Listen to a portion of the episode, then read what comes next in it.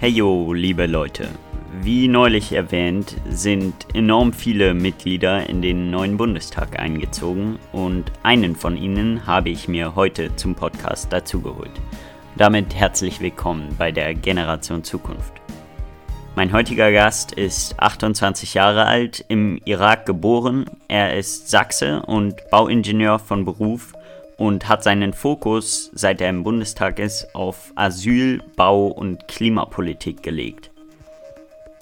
Das Direktmandat in Dresden hatte er zwar nicht gewonnen, ist über die Landesliste der Partei Bündnis 90 Die Grünen aber dennoch in den Bundestag eingezogen. Und gerade vor wenigen Wochen hat er auch seine erste Rede im Bundestag gehalten. Sehr geehrter Herr Präsident, liebe Kolleginnen und Kollegen.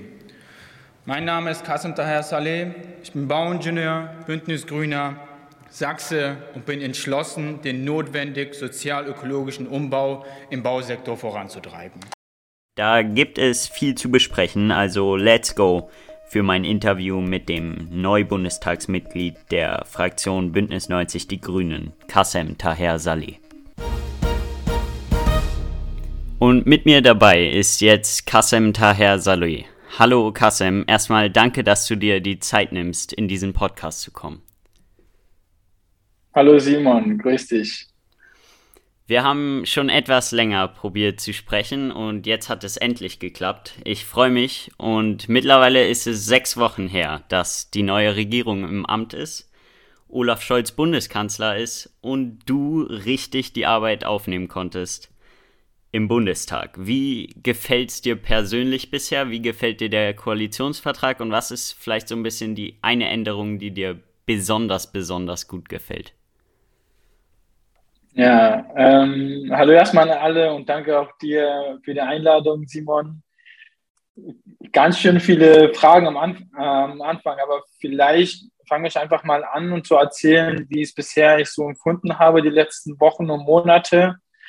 Mm, es ist super spannend, ähm, extrem beeindruckend. Mm, man benötigt ähm, super viel Absprachen.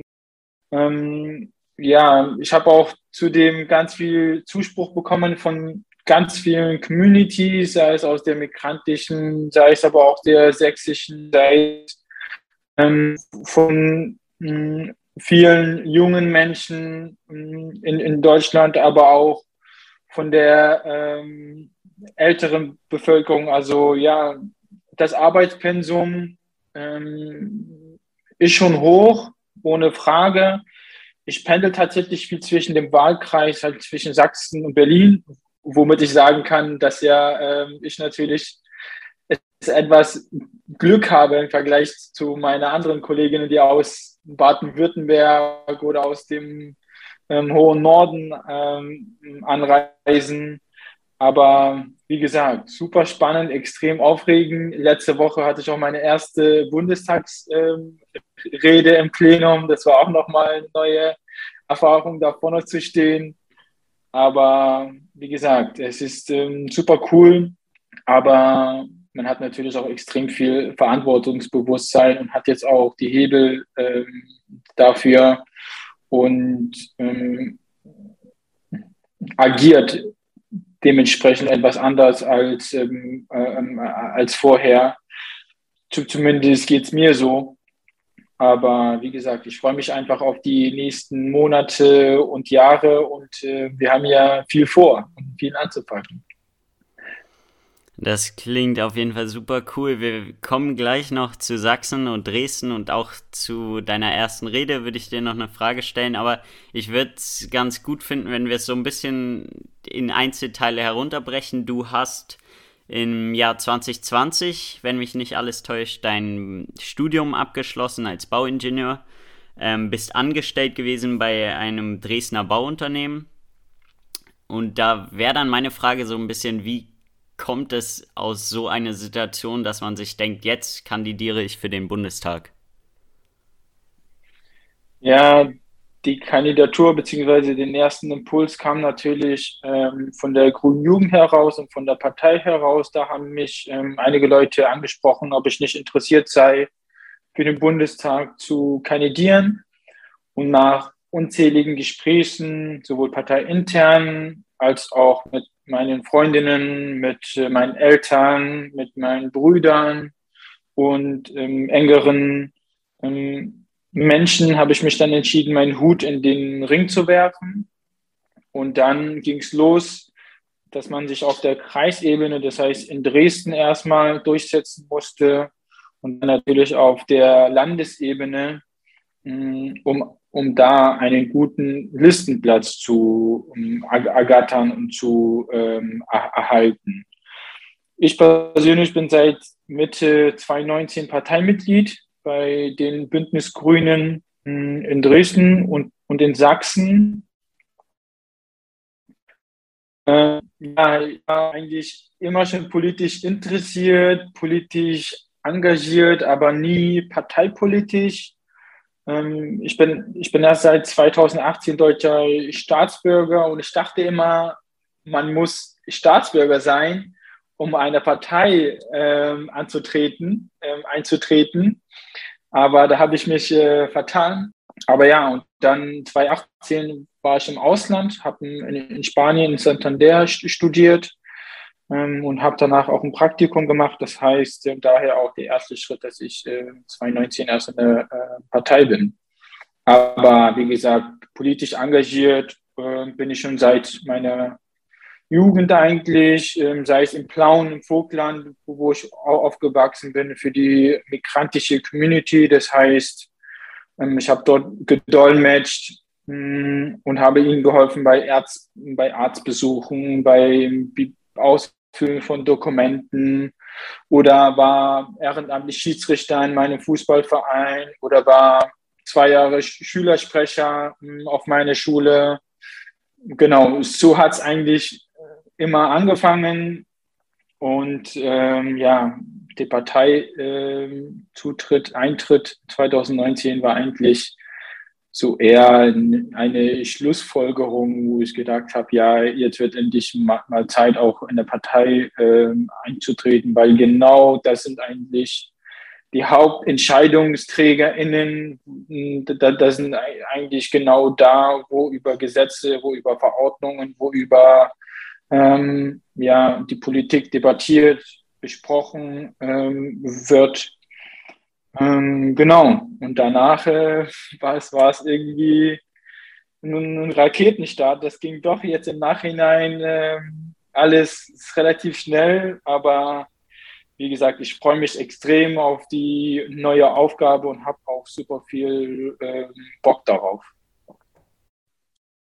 Das klingt mega cool. Ähm, und sicher war das dann am 26. September letzten Jahres auch so ein bisschen der Höhepunkt. Also von Schülersprecher bis hin zum Mitglied des Bundestages ist ja doch eine ganze weite Strecke. Ich frage mich, wie, wie war das nach der Wahl? Also man hat erstmal das Ergebnis bekommen. Du wusstest, du hast dein Direktmandat ja nicht gewonnen. Ähm, war das dann erstmal so ein unsicheres Gefühl oder hat man sich trotzdem gefreut oder wie war die Stimmung da so?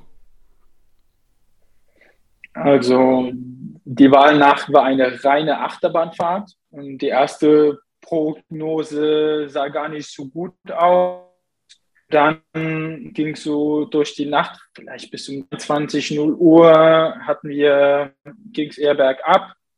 Und dann ab 2 Uhr morgens, 3 Uhr morgens, als, als dann die Stimmen in Nordrhein-Westfalen und in Berlin ausgezählt äh, waren und langsam, langsam die Ergebnisse auch ähm, eintrudelten, hm, hatte man das Gefühl, okay, es könnte doch passen. Und erst am, ich glaube, gegen 5 Uhr morgens war es dann klar, dass ich Teil des neuen Bundestags bin. Das heißt, wir haben tatsächlich durchgemacht äh, bis 5 Uhr morgens, als es klar war. Dann haben wir gefeiert zwei Stunden.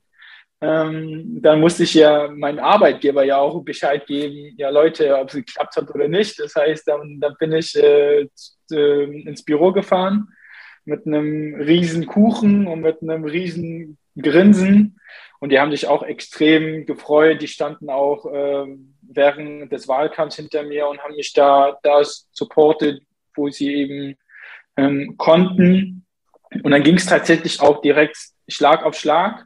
Das heißt, ähm, ich bin an, am selben Tag nach Berlin gefahren, hatte ein, ein Interview beim Spiegel und am Montagabend hat sich ja schon die neue und, und alte Fraktion von uns äh, äh getroffen. Und, und, am Dienstag hast du schon deinen Bundestagsausweis bekommen und dann ging es los wie in einer ersten Woche in der Uni. Das heißt, da hast du so einen Stundenplan bekommen, ähm, du hast Führungen be bekommen durch den Bundestag. Ähm, ja, also wirklich alles Schlag auf Schlag und die Wahlnacht, das war eine reine Achterbahnfahrt. Ähm, ich glaube, alleine über die Nacht kann ich vielleicht ein Buch schreiben, wie es mir gefühlsmäßig ging.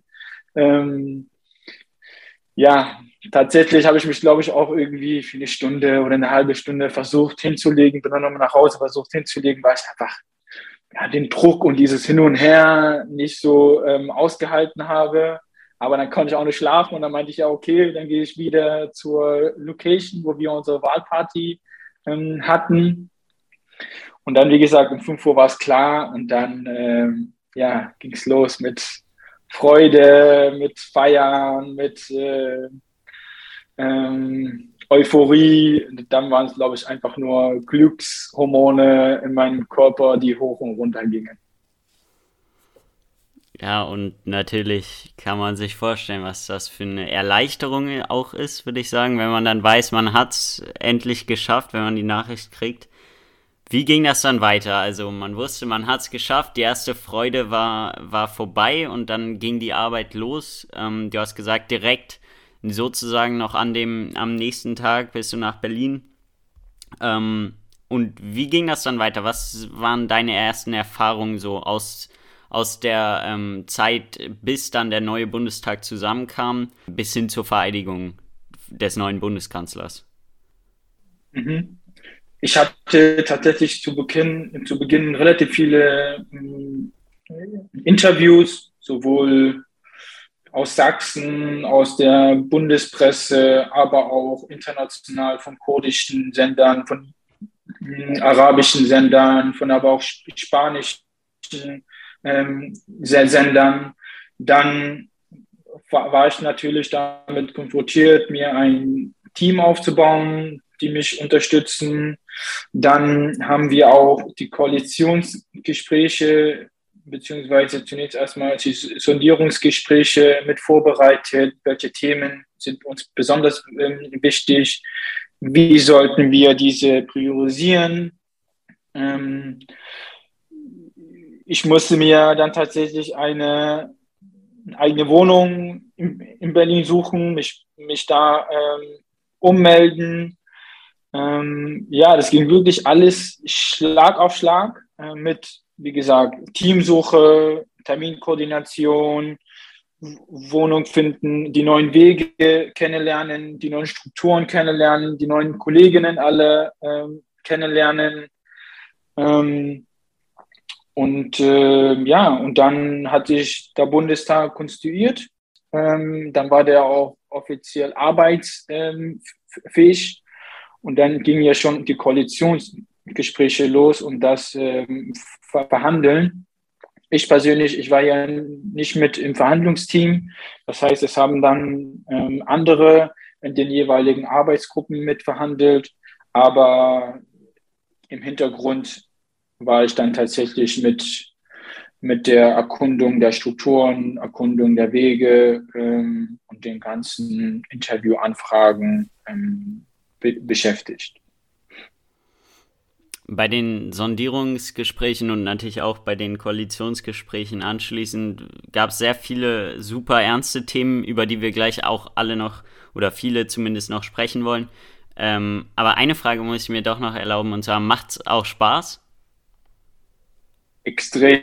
Also mir macht es super viel Spaß, jetzt auf einmal mitgestalten zu, zu können, vor allem die Perspektive der jungen Generation mitzunehmen die Perspektive äh, ähm, von einem Migranten aus, aus Sachsen mit zu ähm, präsentieren. Und die müssen auch gehört ähm, werden und mitgenommen werden. Das bedeutet, man ist in einer Teil einer Regierungspartei, als Teil einer Regierungsfraktion. das heißt, wir haben auch die, die Möglichkeit, Gesetze zu beschließen, immer Absprache mit, mit unseren Koalitionspartnern, das ist die SPD und die FDP natürlich. Aber mir persönlich macht das extrem viel Spaß. Ähm, und ich habe ehrlicherweise auch Bock, ja, und habe auch Power und Energie und äh, bin da auch voller Zuversicht und voller Freude, dass wir ähm, eine neue Art und Weise des Politikstils ähm, etablieren, eine neue Art und Weise, wie, wie man Politik darstellt, eine neue Art und Weise der Sprache ähm, in der Politik. Das heißt, die natürlich auch etwas jünger ist, mit der Hoffnung auch etwas progressiver ist, ähm, zu etablieren im Bundestag. Und ich glaube, das spürt man auch. Man spürt die Veränderung, sagt Kassem, und tatsächlich, es ist die erste schwarze Frau im Bundestag, die ersten beiden Transmenschen sind in den Bundestag eingezogen und der Bundestag ist so jung wie nie. Und damit zurück zum Interview. Ja, gehen wir mal so ein bisschen in diesen Deep Dive ähm, von etlichen Themen, die wir, die wir besprechen könnten. Und ich will gerne anfangen mit der Asylpolitik, die du auch ja schon verändern willst. Und du hast von dieser Veränderung des Politikstils gesprochen. Du willst die Asylpolitik verändern. Du hast lange in Plauen in Sachsen gelebt und hast dann in Dresden letztes Jahr für den Bundestag kandidiert. Wenn man jetzt als Gesamtdeutscher darauf schaut, dann mag man vielleicht denken, Dresden oder Sachsen nicht gerade die Region, die für Weltoffenheit ähm, bekannt ist oder wo man sich das am ehesten vorstellen könnte. Was, was möchtest du an dieser grundlegenden Denke verändern und wie ist es vielleicht auch möglich für meine Generation, diese, diese Denke ganz abzulegen? Also vielleicht auch eine Korrektur erstmal. Es gibt hier in Dresden und generell in, in Sachsen super viele Me Menschen aus der Zivilgesellschaft, die sich wirklich tagtäglich gegen den Faschismus, gegen den Rassismus für eine faire und starke Gesellschaft äh, einsetzen. Nur das Problem ist, ihre Stimme fehlt einfach. Ihre Stimme fehlt im Bundestag, ihre Stimme fehlt äh, in der Bundespresse generell in der Öffentlichkeitswirksamkeit. Ähm, und man, man braucht einfach eine starke Zivilgesellschaft und, und das ist natürlich auch ein, ein Prozess auf der gesetzlichen Ebene. Wir Bündnis Grüne haben nicht nur ein Wahlprogramm, sondern jetzt steht auch im Koalitionsvertrag das Demokratie Fördergesetz. Das heißt, nur wenn Vereine, zivilgesellschaftliche Institutionen und, ähm, und Organisationen auch die Strukturen haben, das heißt die finanzielle Unterstützung, aber auch die strukturelle Unterstützung sich langfristig zu etablieren, können wir natürlich auch auf die starke Zivilgesellschaft zurückgreifen unterschiedliche Meinungen und unterschiedliche Perspektiven sind super wichtig für eine funktionierende Demokratie. Was dabei aber niemals vergessen werden darf, ist der respektvolle Umgang mit, mit, miteinander. Das bedeutet, nicht irgendwie den anderen verstoßen aufgrund seiner Meinung oder den anderen beleidigen oder, oder den anderen noch schlimmer ähm, angehen, körperlich oder auch im Online hm, ist, passiert auch super viel ähm, Hate und Rassismus und Beleidigungen. Das heißt, sobald man sich auf eine sachliche Art und Weise unterhalten kann und ein Dialogbereitschaft von beiden Seiten ist, ist es doch vollkommen okay. Und das braucht auch eine Demokratie und das muss auch eine Demokratie ähm, aushalten. Damit wir aber eben das auch gesetzlich stemmen können, braucht natürlich genau die Kommunen, die Vereine, die vor Ort sind, die, die vor Ort aktiv sind, auch eben die finanzielle und strukturelle äh, Unterstützung. Das wollen wir. Und das kommt auch, das Demokratiefördergesetz. Und da freue ich mich echt enorm drauf. Das ist auch im Koalitionsvertrag ähm, drin steht. Zurück vielleicht zu deiner Frage mit der Asylpolitik. Auch da merkt man die neue Ampelkoalition und den anderen Politikstil. Also das ist einfach ein krass, krass starkes Zeichen von, von der neuen Ampelkoalition, das mit der CDU, CSU in den letzten Jahrzehnten einfach nicht möglich war, dass Menschen, die zu uns kommen, von Tag eins gleich zu Beginn das Recht haben auf Integrationskurse, und zwar unabhängig vom Alter, von der Perspektive oder, oder dem Herkunftsland. Sprache ist Macht, das habe ich selbst, selbst mitbekommen. Sprache ist Macht und schafft den Zugang zu Arbeit, zu Bildung, zu Kultur, zu den Mitmenschen, zu allen möglichen Teilen unserer Gesellschaft. Und Sprache dient auch dazu, sich nicht zu spalten. Das heißt, wenn, wenn wir jetzt nicht kommunizieren hätten können, dann kann ich auch nicht deine Perspektive nachvollziehen und du meine ähm, auch nicht. Und daher muss das natürlich auch rechtlich auch verankert sein, dass wenn Menschen zu uns kommen, gleich von Anfang an die Sprache bitte, bitte erlernen. Es gibt nicht, nicht nur in Sachsen, sondern in der gesamten Bundesrepublik müssen Menschen, die, die zu uns kommen, monatelang, wenn nicht sogar jahrelang darauf warten, dass sie überhaupt das Recht haben auf einen Sprachkurs. Und das kann nicht sein, dass wir sprechen von Fachkräftemangel, dass wir sprechen von ähm, Zuwanderung und so weiter. Und dann schaffen wir es nicht, den Menschen, die zu uns kommen, unsere Sprache zu, zu erlernen.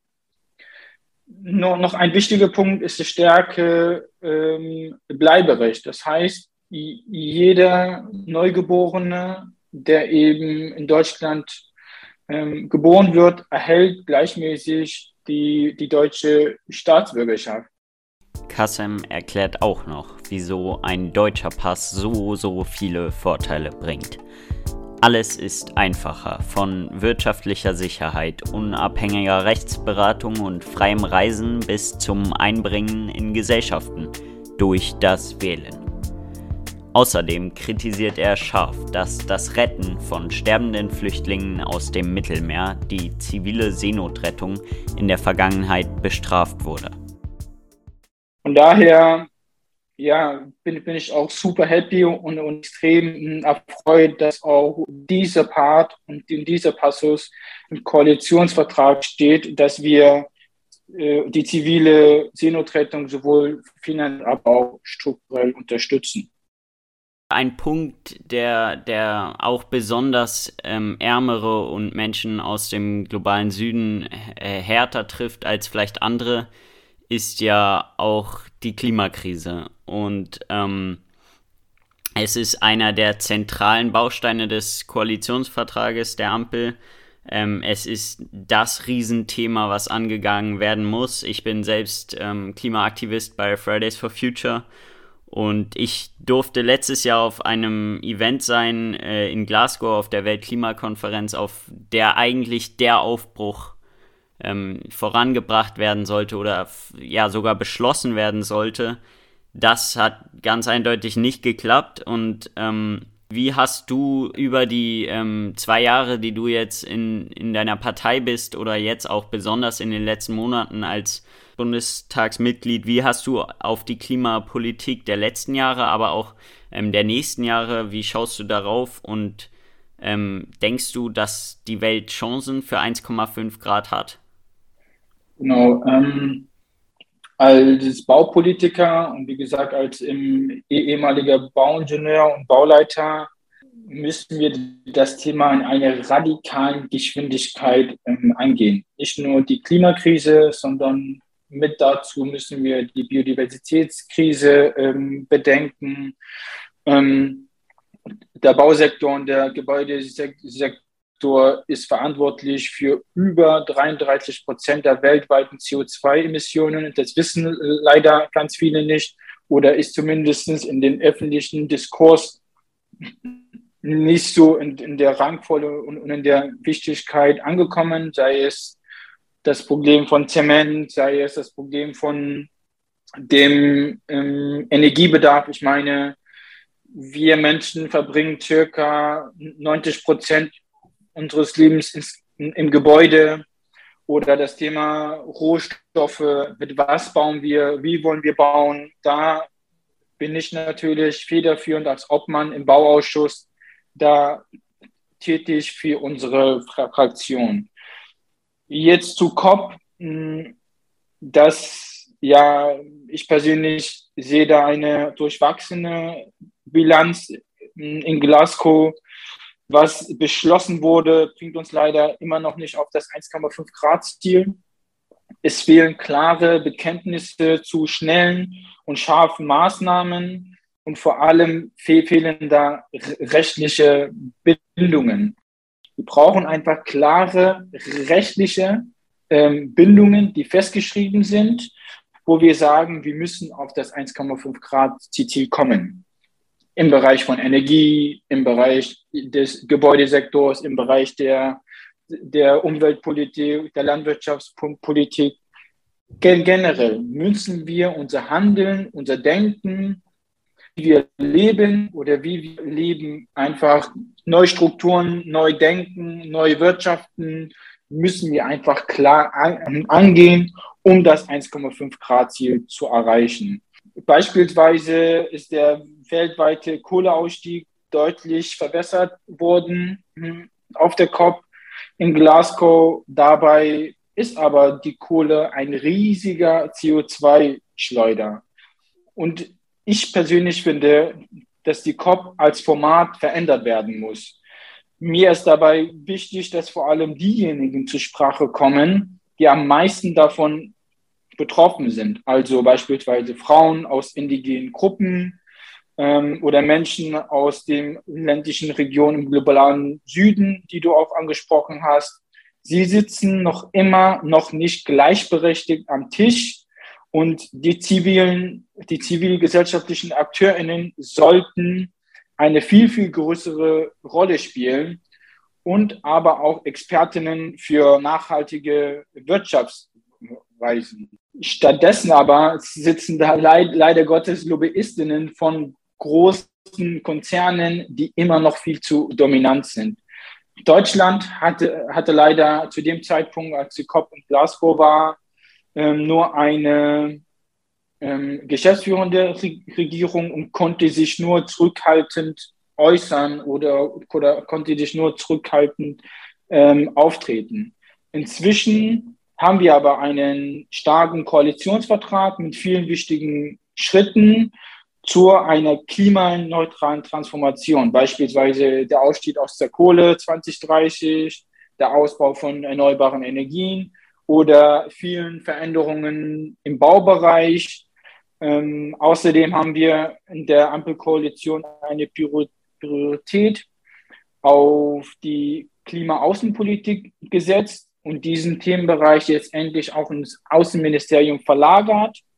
Wir wollen Klimaneutralität und Menschenrechtspolitik gemeinsam und global denken und nicht nur aus der Deutschland-Perspektive, aus der Sachsen-Perspektive oder aus der europäischen Perspektive. Denn die Auswirkungen sind gerade in den ärmeren Ländern und Regionen zu spüren, die leider Gottes am wenigsten zur Klimakrise äh, beitragen. Ähm, wenn ich da kurz ähm, noch mal ein bisschen tiefer reingehen darf, ähm, wir haben auf jeden Fall Fortschritte gemacht, das ist keine Frage. Die, ähm, die Ampel ist teilweise sehr progressiv an, an die Klimapolitik rangegangen, aber macht sie wirklich genug? Also wir haben gerade gesehen, dass ähm, Robert Habeck ähm, uns erst gesagt hat, wir sind auf 1,5 Grad Fahrt. Ähm, einige Wochen später ähm, kommt er raus und sagt, wir verfehlen unsere Klimaziele dieses Jahr, nächstes Jahr ähm, möglicherweise noch das Jahr danach. Ähm, ist das wirklich genug, um am Ende auch andere Länder, die vielleicht nicht die Möglichkeiten haben, wie ein reiches Land wie Deutschland ähm, zu handeln, ist das genug, auch die mitzuziehen? Also alleine, dass Robert Habeck sich da vorne stellt und ehrlich und klar sagt, Leute, was ist der aktuelle Stand? Wir erreichen dies und jenes nicht, ist schon leider, leider Gottes, Simon, im Jahr 2022 neu, weil einfach die letzten Jahre in der po Politik nicht zu deutlich ähm, ja, auf die Klimakrise hingearbeitet wurde. Das haben wir auch im Beschluss gesehen, äh, als da hm, der Bundesverfassungsgericht das Gesetz von der Bundesregierung gekippt hat und gesagt hat, ja Leute, das Gesetz ist nicht verfassungskonform. Fakt ist, und das ist uns allen klar, vor allem in, in der Ampelkoalition, wir müssen ganz schnell und ganz radikal über Ressourcen hinweg, über Ministerien hinweg, über Fraktionen hinweg ähm, neu denken und einfach neue Politik machen, um unsere Ziele, um unsere Leben, das wir gerade haben, beschreiten zu, zu können, nicht für uns, sondern nicht nur für uns und die nächsten Generationen, sondern für die nächsten fünf, sechs je jeweiligen ähm, Generationen. Ist Nord Stream 2 ein neuer Politikstil oder ist die neue EU-Taxonomie ein neuer Politikstil? Nein, auf gar keinen Fall. Die, die EU-Taxonomie, das ist ein kompletter Schwachsinn. Vor allem, wenn ich da sehe, dass wieder Atom debattiert wird als klimaneutrales ähm, Energiemittel. In welchem Jahr sind wir bitte? Das kann doch nicht sein, dass, dass wir immer wieder, immer wieder in der öffentlichen Debatte zurückgedrängt werden, weil da Länder ja zu Atom sich, sich, sich bekehrt. Ich weiß nicht, mit, mit welcher Sprache oder Bildern oder wie auch immer man noch mehr erklären soll. Also die Fakten li liegen doch ähm, auf dem Tisch und da kraul ich mir am Kopf, da, was weiß ich, also das finde ich, mir, mir fallen da aktuell wirklich keine Metaphern dafür ein. Was für ein krasser Schwachsinn das, das ist, das ist jetzt Atom ähm, als nachhaltig äh, sehe. Also bitte, wo landen wir da? Ich könnte wirklich noch lange mit dir weiter diskutieren, aber natürlich hast du nicht ewig Zeit. Ähm, ich habe auch noch einiges vor, deswegen vielleicht ganz kurz noch, ähm, bevor wir zu einem Minispiel kommen, ähm, die kurze Frage, du hast in deiner ersten Rede unter anderem im Bundestag viel über die Baupolitik gesprochen und möchtest mit Bauministerin äh, Clara Geiwitz viel verändern. Du wurdest auch sehr deutlich und hast klar angesprochen, was falsch läuft. Es sollen jetzt mehr, insbesondere klimaneutrale Wohnungen kommen. Wie ist das zu erreichen und konkret, mit was bauen wir die Häuser in der Zukunft? Also die Häuser der Zukunft sehen für mich so aus, dass wir endlich die Symbiose zwischen dem Gebäude, der Umwelt und den Menschen wieder herbekommen. Das heißt, dass wir Häuser bauen, die nicht nur selbstständig Energie beziehen in Form von Solardächern, in Form von Gebäudebegrünung, Dachbegrünung, dass wir da einfach Teil der Natur wieder werden, dass wir den Insekten wieder ähm, Raum bieten in unsere ähm, Städte, dass wir unsere Heizungen auf die Fläche beziehen mit Wärmepumpen, die aus erneuerbaren Energien bezogen werden. Ich stelle mir ein Haus vor, was mit Recyclingbeton gebaut ist, was mit Holz gebaut ist, was mit biobasiertem Baustoff gebaut ist. Aktuell ist es so, dass viele unserer Kunststoffe, sei es Fensterabdichtungen, Rohre und Co. aus erdölbasierten Kunststoffen sind. Ich stelle mir ein Bauen vor, das ich wieder aufbauen kann in ihren jeweiligen Einzelkomponenten und wieder recyceln kann und diese Komponenten wieder verwenden kann in ein neues Gebäude.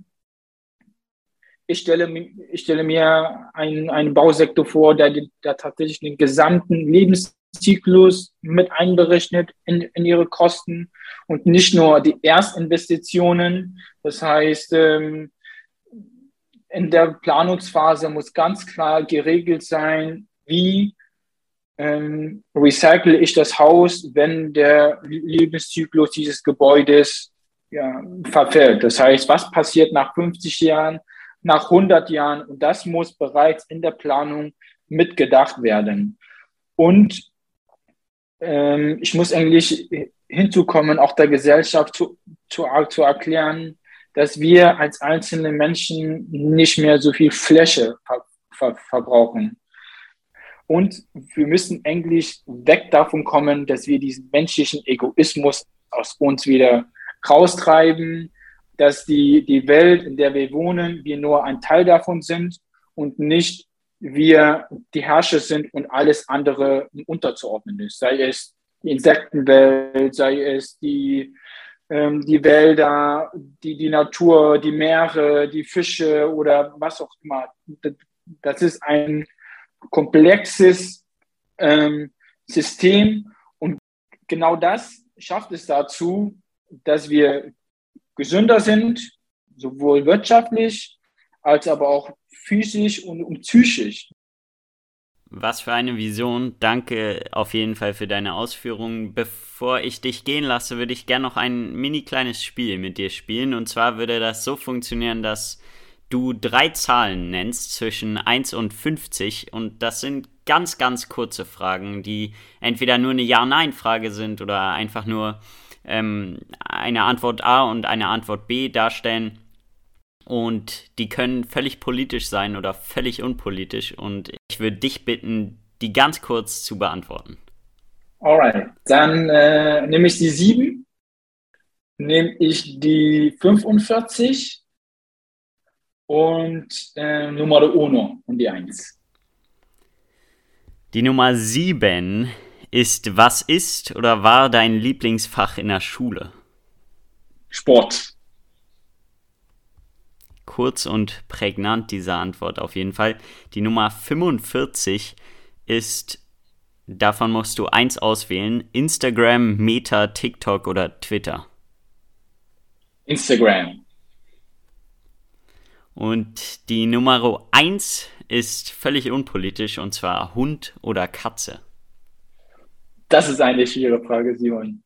Ähm, beide Tiere haben ihre Vorteile, wenn ich mich aktuell entscheiden muss, dann eher Hund, weil ja, man, glaube ich, mit denen besser interagieren kann als mit einer äh, Katze.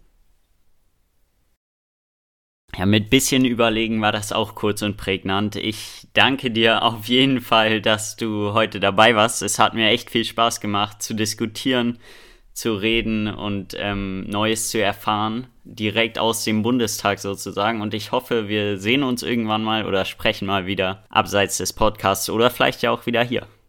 Vielen, vielen Dank, Simon, für, für das echt coole und unangenehme Gespräch und gerne wieder. Mega cool. Hat mich wirklich gefreut und danke nochmal. Ciao, ciao. Gerne. Simon, danke dir nochmal. And that's a wrap für dieses lange, wie ich finde, ziemlich, ziemlich coole Gespräch. Für diese Folge aber noch nicht ganz, denn ich dachte mir, wie kann diese Vision Kassems, die Vision von klimaneutralen, grünen Zukunftshäusern und Zukunftsstädten eigentlich in Wirklichkeit aussehen? Und deswegen habe ich jemanden angerufen, der sich damit nicht nur sehr genau auskennt, sondern sogar ein eigenes Produkt, welches in der Zukunft möglicherweise die heute genutzten Baustoffe für Häuser ersetzt, herstellt. Und bei mir ist jetzt Kolja von der NGO E5, die mich unter anderem auch nach Glasgow gebracht hat zur Weltklimakonferenz. Und sie haben sich genau in diesem Bereich, über den ich mit Kassem gesprochen habe, einen Namen gemacht. Denn die NGO hat einen Baustoff entwickelt, der im Gegensatz zu Zement und Beton, welche enorm viel CO2 ausstoßen bei der Produktion, sogar CO2 aufnimmt. Wow, was für eine Idee daraus geht an den deutschen Wohnungs- und Bausektor und vielleicht ja auch an den Obmann des Ausschusses im Bundestag. Kolja wird euch jedenfalls gleich vieles erklären und mir auch. Aber erstmal heiße ich ihn herzlich willkommen hier im Podcast. Hi. Hi, Simon. Es freut mich, dass du heute dabei bist und ich würde einfach mal anfangen, denn bestimmt kann sich nicht jede Hörerin oder jeder Hörer vorstellen, was ihr für ein Konzept ähm, erarbeitet habt, woran ihr arbeitet. Deswegen würde ich dir jetzt einfach mal kurz die Zeit geben, so ganz grob zu erklären, was ihr eigentlich macht und wie ihr weiter vorankommt in, mit dem großen übergeordneten Ziel klimaneutraler Bausektor in Deutschland.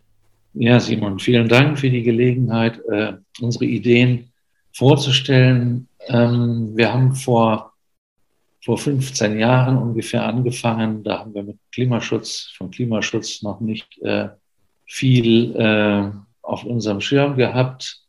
Ähm, eine Entdeckung oder eine Erfindung gemacht, die darauf basiert, dass wir ähm, Granitplatten und Granitstäbe mit Carbonfasern beschichtet haben. Und bei diesen ersten Versuchen schon haben wir, haben wir gelernt, dass der Granit biegsam wird und sich biegen lässt, ohne Schaden zu nehmen, wenn er mit Carbonfasern stabilisiert ist. Und zwar ist das ganz normaler geschnittener Granit, so wie man das von der Küchenarbeitsplatte kennt. Und in dem Moment, wo die zum Beispiel auf einer Seite beschichtet ist und ich fange dann an, die Platte zu biegen, sodass die Carbonfaser auf der Unterseite beispielsweise unter Zug kommt, dann kommt die Oberseite der Granitplatte unter Druck. Die ändert ihre Länge tatsächlich. Die Kristallstruktur lässt das zu. Und äh, ich kann die Platte biegen. Und wenn ich die dann wieder loslasse und wieder in die Ausgangs-, äh, in Ursprungsform zurückbringe, dann hat die keinen Riss an der Oberfläche. Das ist, ist also für uns damals eine, eine, fast unfassbare Entdeckung gewesen. Dann haben wir äh, uns äh, damit beschäftigt, Anwendungen zu finden, was man damit machen kann. Und dabei ist es uns gelungen, diese Granitschichten immer dünner zu, zu machen. Und dann ist es uns irgendwann gelungen, ganz dünne Bleche, zwei Millimeter, drei Millimeter dünne Bleche, äh, Steinbleche herzustellen, die, wenn sie dann noch auf der anderen Seite, auf der Gegenseite beschichtet werden, äh, quasi wie ein Stahlblech oder ein Alublech für alle möglichen Anwendungen äh, verwendet werden können. Und das Interessante an dem Granit ist, dass die Carbonfaser leicht ist und sehr zugfest ist und so weiter. Das sind alles bekannte Größen. Aber dass ähm, dieser Granit, das sind Eigenschaften, wir uns dann mal näher angeschaut haben, äh, eigentlich kaum bekannte und, und kaum äh, ähm, ähm, äh, glaubbare Eigenschaften hat, wie zum Beispiel, dass er das gleiche spezifische Gewicht hat wie Aluminium oder dass er auch das, das gleiche, die gleiche Biegefähigkeit hat wie Aluminium in dem Moment, wo ich, wo ich, wo ich den Stein mit Carbon stabilisiere. Ähm, ein zweifach geringeres Dehnungsmodul äh, unter Temperatureinwirkung hat wie Stahl und viele, viele andere positive Eigenschaften, äh, auf die wir vielleicht später noch eingehen können, ähm, haben, haben wir quasi ein komplett neues Materialsystem entdeckt und, und dann weiterentwickelt. Und ähm, wir haben angefangen mit Skikernen, die biegsam sind. Wir haben solche, solche ummantelten Steinstäbe in Ski eingebaut. Wir haben äh, unsichtbare Kochfelder hergestellt, wo man mit Induktionstechnologie unter der Platte äh, einen Topf, äh, der induktionsfähig ist, auf der Platte aufheizen kann.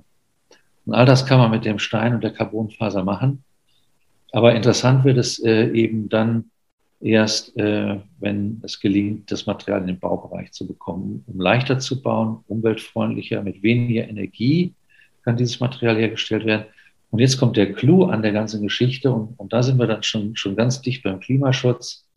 Ähm, das, den Stein herzustellen ist mit, mit elektrischer Energie, mit relativ wenig Energieaufwand ähm, äh, machbar.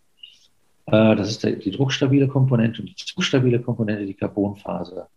Die wollen wir künftig aus, aus Biomasse machen, zum Beispiel aus Algenöl. Und diese Algen haben zunächst, äh, bevor das Öl entsteht, CO2 aufgenommen und quasi äh, verstoffwechselt und in, in Öle und Lipide umgesetzt. Und aus diesen Ölen, also aus dem CO2 quasi, können wir über die Öle, über die ganz normalen Herstellungswege, wie heute Carbonfaser aus Erdöl hergestellt wird, die Carbonfasern herstellen. Damit haben wir ein, ein, ein, ein zu 100 Prozent umweltfreundliches Material, welches leichter ist als Stahl und äh, druckfester als Beton entwickelt und aus CO2 gemacht werden kann, sozusagen. Zumindest die zugfeste Komponente. Ja, ich durfte natürlich schon selber bestaunen an kleinen Beispielbauten, was, was ihr geschafft habt. Ähm, und ja, wie das auch wirklich sozusagen in der Realität funktionieren kann, sodass wir am Ende ähm, nicht Theorie da haben, sondern einen Baustoff, mit dem Häuser und, ähm, und ähm, Teile von Bahnstrecken, ähm, die ihr ja schon als Beispiel ähm, hattet oder wo ihr schon Probebauten hattet, ähm, genutzt werden können. Und das ist ja am Ende das, worauf ihr es abseht und worauf wir alle hoffen sollten, dass wir am Ende ähm, den Bausektor wie alle anderen Sektoren auch CO2-neutral oder netto null ähm, zu netto null bringen. Ich finde es super faszinierend, wovon du erzählt hast, ähm, was ihr alles entdeckt habt. Und ich durfte auch schon das, ähm, die Eigentechnologie sehen, was wirklich faszinierend aussieht. Und ich freue mich auch schon ganz besonders, euch bald mal in München, wo ihr euer Lager habt, besuchen kommen zu dürfen. Aber vorher möchte ich noch fragen, ist es am Ende möglich, ähm, euren Baustoff wirklich so auszuliefern, dass damit potenziell Hunderte, Tausende oder mehr ähm, Wohnungen, Häuser ähm, etc. gebaut werden können. Ja, in der Tat, das ist, äh, äh, das ist genau das Ziel, was wir haben, dass wir also in, in Bereiche vorstoßen, wo, wo äh, heute die meist, das meiste Material benötigt wird, äh, um möglichst viel dieser Carbonfaser her herzustellen und möglichst viel CO2 damit aus dem System zu nehmen und dauerhaft in, in Form der Carbonfaser zu, zu binden. Die Idee ist, diese Faser später nicht mehr zu verbrennen oder am Ende eines oder zwei oder drei Lebenszyklen ähm, äh, irgendwie anders ähm, äh, zu verarbeiten. Ähm, am Ende des Tages, wenn das Recycling nicht mehr möglich ist, der Carbonfasern, was sowieso heute ein Problem ist, Carbonfasern zu recyceln, wollen wir diese Faser tatsächlich unter die Erde bringen in ein, ein Carbonfaserendlager. Das hört sich jetzt fürchterlich schrecklich an, so ähnlich wie atomares äh, Endlager. Aber die äh, Carbonfaser ist äh, völlig inert. Und wenn ich äh, nicht Temperaturen von 1000 Grad anbringe, dann, dann über, überdauert die äh, Hunderttausende von Jahre oder, oder hoffnungsweise äh, mindestens eine Million Jahre, ohne ohne sich in irgendeiner Form zu verändern. Also Carbonfaser ist nach Diamant der zweitstabilste äh, Aggregatzustand von, fester Aggregatzustand von Kohlenstoff. Und dann macht es natürlich Sinn, möglichst viel von dem Material zu, herzustellen, um CO2-intensive Materialien zu ersetzen. Und ja, in der Tat, das ist der Baubereich. Wir wollen in dem Baubereich mit dem Material um Stahl und Stahlbeton und Beton, insbesondere Zement, äh, zu ersetzen, ähm, der bei seiner Herstellung äh, sehr viel CO2 äh, in die Atmosphäre ähm, befördert. Und ähm, das dass der, der quasi letzte Hinderungsgrund, den wir noch haben, um in diesen Baubereich reinzukommen, ist, dass wir die gesamte Brandschutzthematik uns genau anschauen müssen. Und wenn es das gelungen ist, dass wir Brandschutzzertifizierung für unser Material haben, dann gibt es überhaupt keinen Hinderungsgrund mehr, ähm, ähm, in großem Stil damit anzufangen, Brücken zu bauen, jede Art von Gebäude zu bauen, ähm, möglicherweise sogar Fahrzeuge wie Schiffe ähm, oder auch äh, Automobile zu bauen, um sämtliche CO2-intensiven Materialien, die wir heute verwenden, wirklich abzuschaffen. Ja, das ist unser Ziel. Und das ist sozusagen auch, was euer Material besser macht als viele der Materialien, die schon auf dem Markt sind. Also einmal dieses CO2 oder dieses nicht CO2-intensive an dem Ganzen, dann dieses, dass es wirklich standhaft bleibt und einige weitere Faktoren, richtig? Richtig. Wenn, wenn, wenn ich mir überlege, irgendetwas zu bauen, dann ist die Wahl der Materialien eigentlich sehr begrenzt. Schaue ich mir zum Beispiel den Automobil, den, Verkehrssektor an. BMW hat es ja versucht, mit, nur mit Carbonfasern Autos zu bauen. Das hat deswegen nicht, nicht so richtig funktioniert, weil, ähm, weil es einfach zu teuer ist, nur mit Carbonfasern zu bauen. Wir, wir verwenden hier nur minimalste Mengen von Carbonfasern, um den Stein zu ertüchtigen.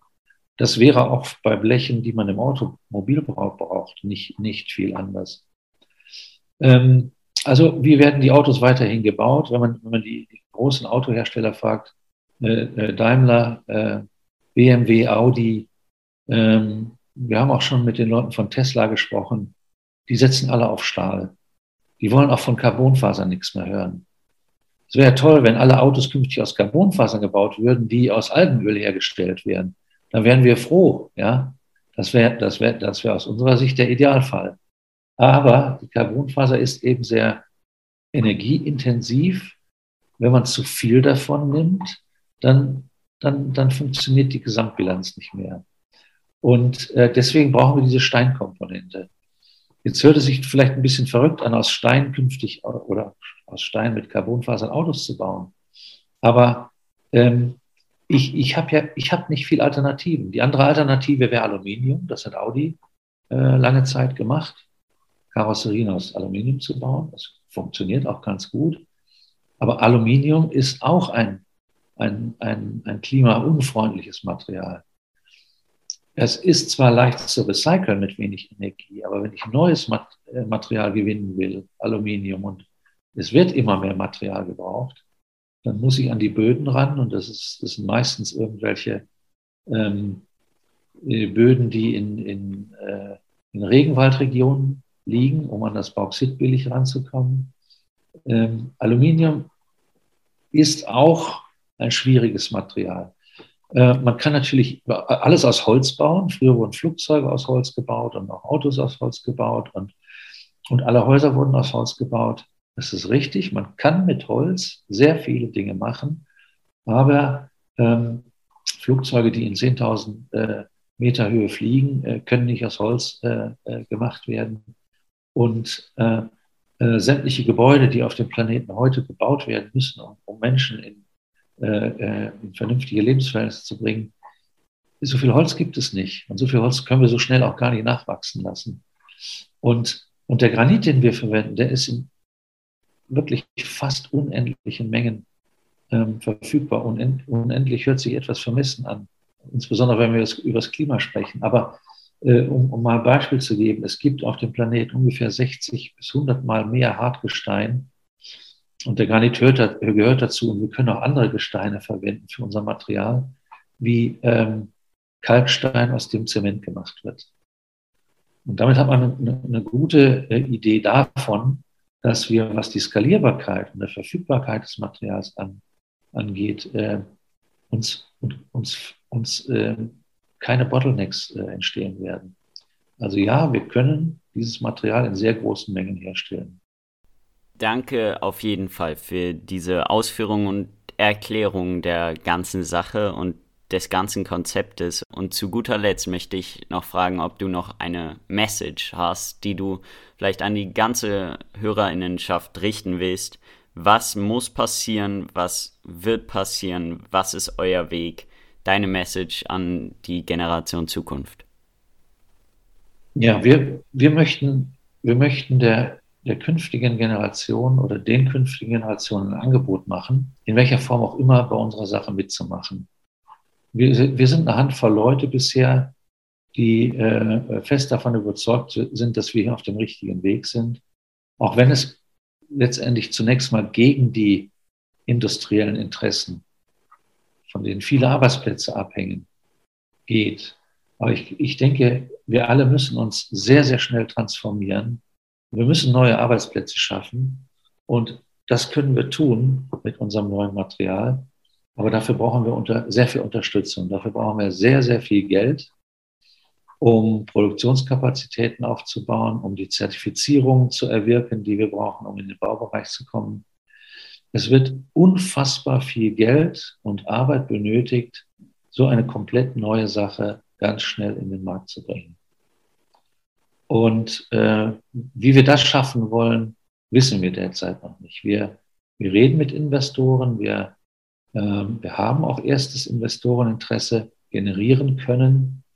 Ähm, aber jeder kann sich vorstellen, dass Investments in Zukunftstechnologien, die noch so am Anfang stehen, am Anfang, insbesondere am Anfang, Anfang extrem schwierig ist. Aber äh, Public Awareness und äh, äh, Berichterstattung über das, was wir machen, auch, auch hier dieser Podcast beispielsweise, ähm, das sind Dinge, die uns äh, extrem weiterhelfen, für unsere Idee zu werben, um die möglichst schnell und möglichst stark und groß zu machen und umzusetzen. Super, danke nochmals, dass du dir die Zeit genommen hast. Simon, vielen Dank. Äh, die Einladung steht. Und du bist herzlich eingeladen, äh, das Algentechnikum zu besuchen, um dich vor Ort mit den Wissenschaftlern darüber zu unterhalten, welche Zukunftsaussichten diese Technologien haben. Freut mich. Super cool. Bis zum nächsten Mal. Ciao, ciao. Tschüss. Yes, und damit kommen wir zum Ende dieser Podcast-Folge, die dieses Mal etwas länger wurde. Aber wie ich fand, absolut interessante Gespräche. Was mir beide Gespräche gezeigt haben, ist folgendes. Kompromisse eingehen kann man und muss man, nur eben nicht mit Physik. In der Politik, und das ist für unsere 1,5 Grad Chancen bitter, muss man das aber, um irgendetwas hinzukriegen. Das heißt aber nicht, dass man nicht mehr fordern darf und vielleicht sogar muss. Klingt einfach nur aktivistisch, ist aber auch einfach blanke Ehrlichkeit. Und ob am Ende bei all dem was Gutes rauskommt, das wissen wir in paar Jahren, wenn die 415 Parts per Million an CO2 entweder sinken oder weiter steigen. Aber das finde ich eben auch cool an Kassem. Er stellt sich hin und klar gehört er der Partei an und ist sehr loyal zu seiner Partei, aber er scheut sich eben nicht, Entscheidungen trotzdem zu kritisieren. Die Taxonomie zum Beispiel. Und was mir die Gespräche mit Kolja und Kassem auch gezeigt haben, es ist möglich, die Klimakrise und andere Krisen zu lösen. Wir haben Lösungen in der Hand mehrere für jeden Sektor, der Treibhausgase emittiert. Sei es ein Baustoff, der CO2 aufnimmt oder die Begrünung von Dächern oder Rohre, die nicht aus Erdöl hergestellt werden. Sie liegen da auf dem Tisch und es liegt jetzt an uns und an der Politik und an der Industrie, diese Lösungen aufzugreifen. Ich meine ernsthaft, wann, wenn nicht jetzt? Wann, wenn nicht jetzt? Und damit verabschiede ich mich für heute von euch. Es hat mir wieder einmal sehr, sehr viel Spaß gemacht. Und ich freue mich auf die nächsten Folgen. Bis dann. Ciao, ciao. Der Podcast Generation Zukunft ist entstanden durch eine Idee von mir und in Kooperation mit meiner Schule. Aufgenommen wurde der Podcast mit dem Rode NT USB Mikrofon. Vielen Dank an Jonathan Goldbeck für Unterstützung bei der Bearbeitung und vielen Dank an Axel Goldbeck für die Musik. Anderweitige Quellen werden jeweils in den Shownotes genannt. Danke nochmal sehr fürs Zuhören, fürs Treubleiben. Euer Host, Interviewführer und Producer Simon Hober.